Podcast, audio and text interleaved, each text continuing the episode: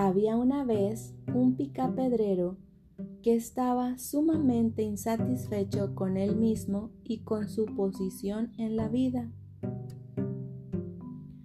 Un día, cuando pasaba por la casa de un acaudalado comerciante, vio a través del portón entreabierto exquisitas pertenencias y visitantes distinguidos. Qué poderoso debe ser ese hombre, pensó con envidia. ¿Quién pudiese ser como él? Ni bien lo pensó, se convirtió en el acto en dicho hombre. Así comenzó a disfrutar de lujos que nunca había imaginado. También fue blanco de envidias de otros. Un día se topó en la calle con un séquito que acompañaba a un alto funcionario del gobierno, con guardaespaldas incluido.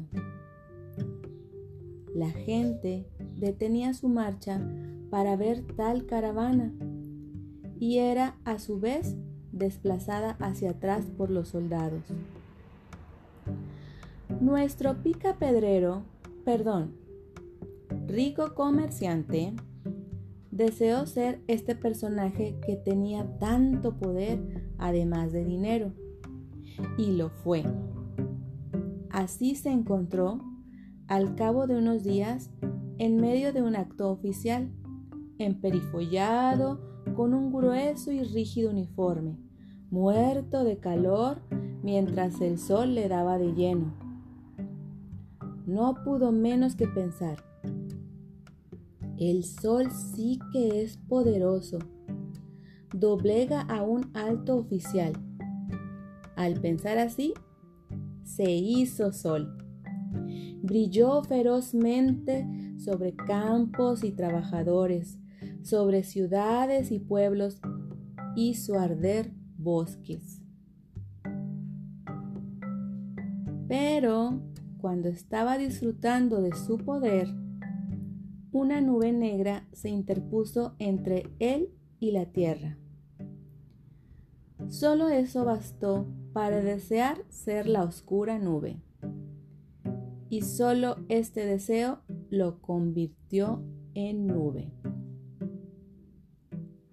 Así lanzó toneladas de agua a su paso, llenó cauces de ríos secos, inundó comarcas, ahogó cultivos haciendo alarde de su fuerza, hasta que un fuerte viento le cortó la diversión, lanzándolo al medio del océano. Ya nos imaginamos que su máximo deseo fue ser viento. Y viento fue. Sopló en todo su rigor levantando techos de moradas, destruyendo poblados, haciendo levantar en giros a los mismos árboles. Fue temido como nunca. Entonces miró algo que se mantenía inamovible ante su furia, y no importó con cuánta fuerza soplara. Era una gran roca, masiva, enorme, Quiero ser esa roca, exclamó desesperado. Ahora sí seré lo más poderoso de la tierra.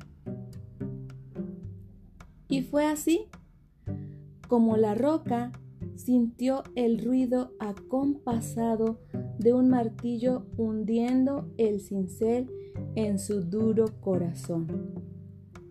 La roca estaba siendo alterada. La dura roca se preguntó quién podría ser más fuerte que ella. Y fue así como vio a su lado la diminuta figura de un picapedrero.